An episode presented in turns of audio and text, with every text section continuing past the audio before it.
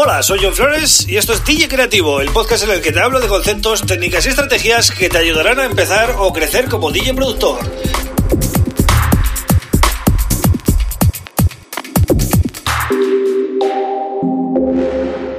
Hola, bienvenido, bienvenida a DJ Creativo. Mi nombre es John Flores y este es el episodio número 103 del podcast. Hoy voy a hablar de grabación, cómo podemos obtener buenos resultados grabando pues, eh, micros, grabando eh, entradas de línea o cualquier otro tipo de, material, ¿no? Cómo deben estar los niveles, cómo deben estar ajustados eh, las ganancias, ¿no? De, de grabación en este caso. Y bueno, os voy a dar algunos consejos básicos para que no perdáis grabaciones por haber ajustado mal este tipo de cosas, ¿no? Bien, a la hora de grabar tanto micrófonos como entradas de línea y cosas así, eh, debemos dejar un margen, un margen de, bueno, para que no, no llegue a cero decibelios en ningún caso, ¿vale? Porque si llega a cero decibelios y hay un pico muy alto, luego, pues eso eh, nos va a restar calidad a la grabación y puede que incluso quede saturado, ¿no? y suene mal. Entonces, esto es un error muy común de, por ejemplo, DJs que están empezando, pues a la hora de grabar, dejan que la señal llegue, pues casi casi hasta que llegue el rojo y dice, bueno, ahí no pica, lo grabo así. Pero luego, claro, hay momentos de la sesión que va a picar. Entonces, grabar las sesiones y, bueno, las sesiones y las voces en general, siempre bastante bajitas, ¿vale? A menos 6, calcular que, que, tengáis 6 dBs de margen, ¿vale? Para que no haya ningún pico.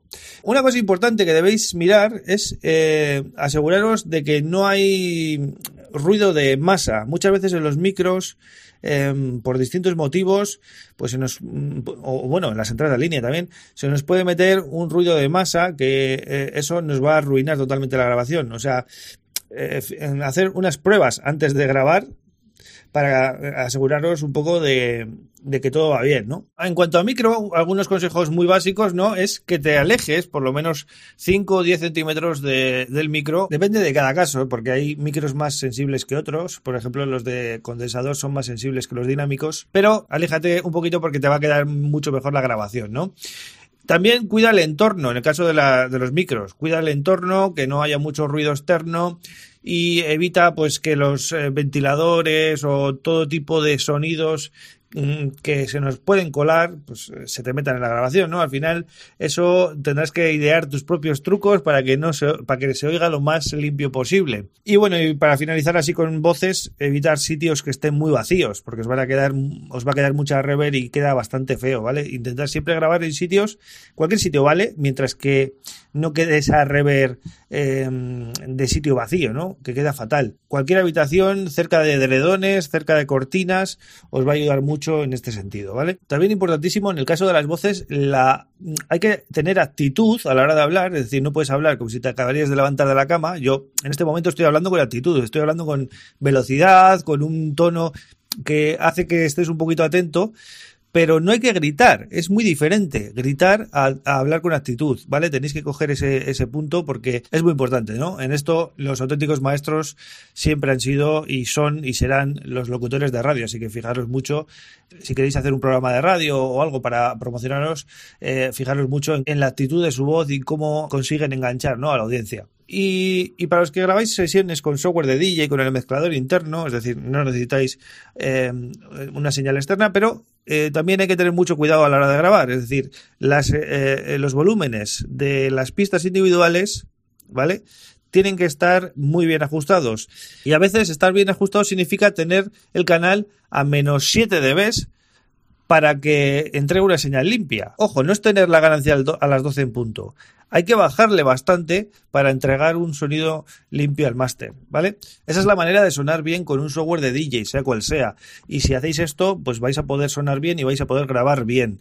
De lo contrario, pues va a sonar fatal, ¿no? Yo he visto DJs que llegan a la sala y conectan su controladora o, bueno, su salida del ordenador o de su interfaz de audio a la mesa de mezclas y eh, bueno, en la mesa de mezclas general de la sala respetan, digamos, los niveles, pero claro, ellos tienen las ganancias eh, en rojo, el máster en rojo, etcétera. Eso no sirve para nada. Hay que controlar el volumen de eh, pista y del máster del software antes de mandar nada. Y si queréis saber más sobre cómo mm, procesar después eh, lo que hemos grabado, tengo el podcast número 35, echarle un vistazo, que, bueno, lo enfoqué un poco a grabar sesiones y luego procesarlas para sacarles un sonido luego más potente, ¿no?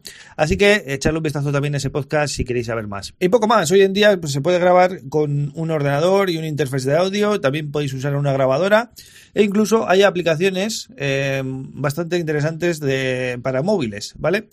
Pero eh, para esto pues hace falta accesorios y también y mirarlo un poquito.